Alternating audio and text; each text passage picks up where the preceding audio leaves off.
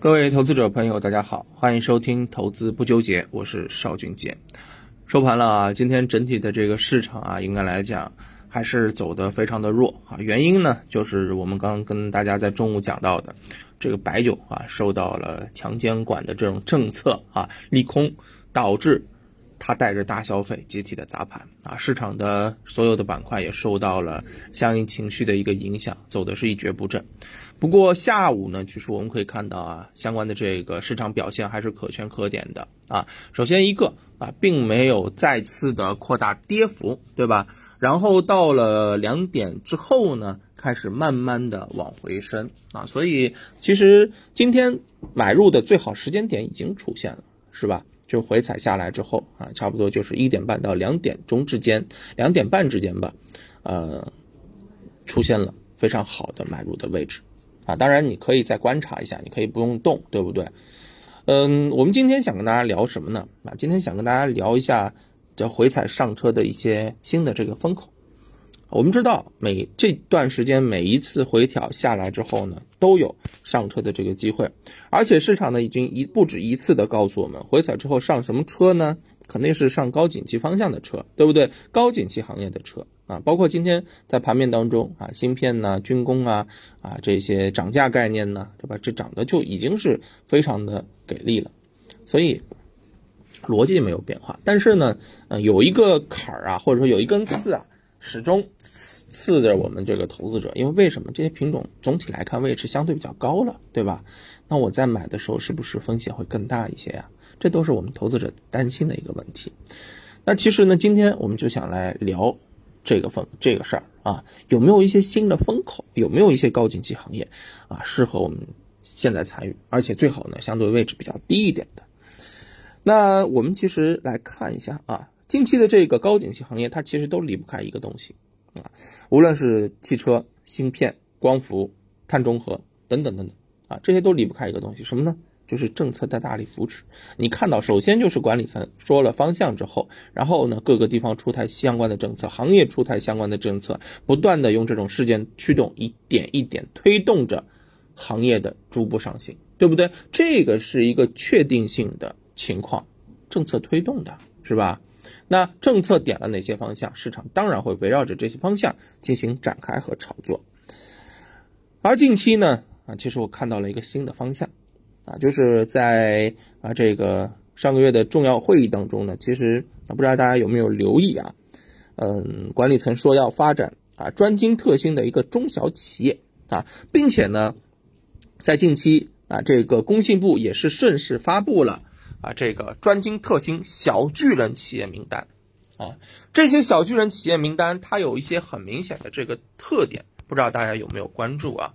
这些专精特新小巨人的这个企业名单呢，它的这个特点，一个是盈利能力强，基本面好，成长空间大，对吧？未来空间广阔。第三个投研发投入高，科技成长新兴的方向。所以大家发现没有，这不就是高景气行业的一个明显特征吗？对不对？所以我认为啊，这个专精特精小巨人，应该就是后面新的一个风口。而且啊，你看看啊，这回这个管理层的这个助攻是非常给力的。以前呢，呃，整个行业对不对，就告诉你了，我们要做这个行业。但是这一回他是看到了具体的企业啊，对不对？这回有九十六家上市公司。啊，进入到了这次工信部发布的专精特新小巨人企业名单当中，所以我认为这个就是未来高景气方向的新风口啊，所以在这里面，我认为就可以找到一些相对比较不错的这个机会了。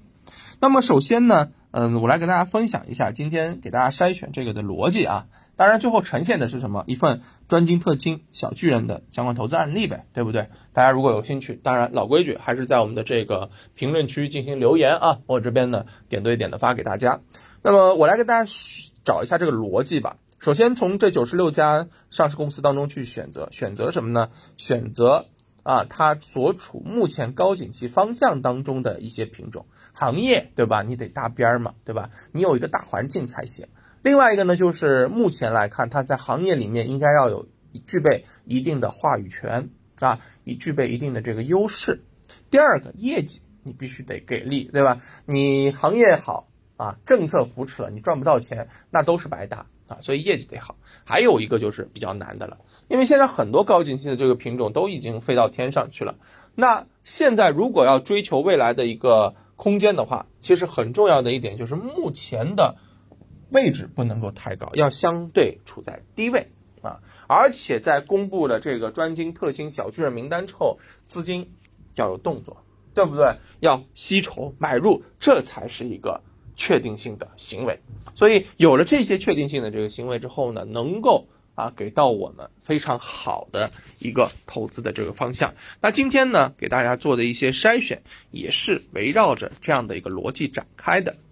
那今天呢，呃，我们就不说这个之前啊存在过的案例，因为去年的。嗯，相关的一些品种啊，也走得很强啊。比如说像去年入选专精特新小巨人名单当中的，比如说新雷能啊，大家可以看看啊。最近这这段时间吧，或者近一今年就涨得非常的强，对不对？那我们今天在专精特精小巨人名单当中呢，挑一个啊，挑一个上海汉讯吧。那这家上市公司，我觉得。啊，符合我们今天的这个条件，我们来看一下啊，怎么样去符合的？首先啊，这家上市公司呢，它是处在芯片加导航领域当中啊，应该来讲也是细分的龙头了，受益于国产替代。另外一方面呢，业绩非常给力啊，它近期公布的这个业绩增速是超过百分之两百，两倍的业绩增长，这个赚钱能力就不用说了，对不对？第三个啊，二季度基金新进。增持超过两点五亿元，机构比例持有超过百分之二十六，机构已经有抱团的啊。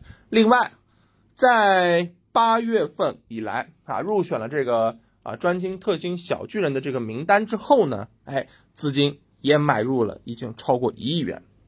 而更重要的一点就是这个个股的位置比较低，前面呢基本上都是在横盘震荡，到了八月份之后呢，我们可以看到啊，是明显的有一个突破的这种形态，先是突破走强，然后顺势回踩，确认下方平台的一个支撑。啊，这个位置走的是非常到位的，而这两天又开始冲刺升势了，特别是今天在盘面当中，大家可以看一下这个个股的走势啊，就是市场在下跌过程当中，它基本上就是一个微跌，保持着一个。啊，横盘没怎么动啊，做到了逆势抗跌，但是在下午市场稍有机会的时候，它就立马往上冲，真的做到了强势领涨的这种表现。所以我认为啊，它的这个行情才刚刚开启啊。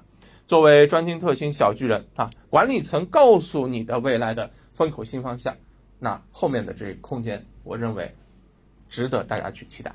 好吧，当然这只个股呢，我们今天只不过是做这个案例剖析啊，不做分享，不做推荐，还是希望大家能够注意一点。大家如果有兴趣的话呢，可以在我们的评论区留言，我这边呢还是会给大家点对点的来发送啊相关的啊这个资料的，好吧？希望能够帮助大家做到投资不纠结，也感谢大家对我的这个支持啊。今天是呃周五了啊，祝大家周末愉快，我们下周一再见，拜拜。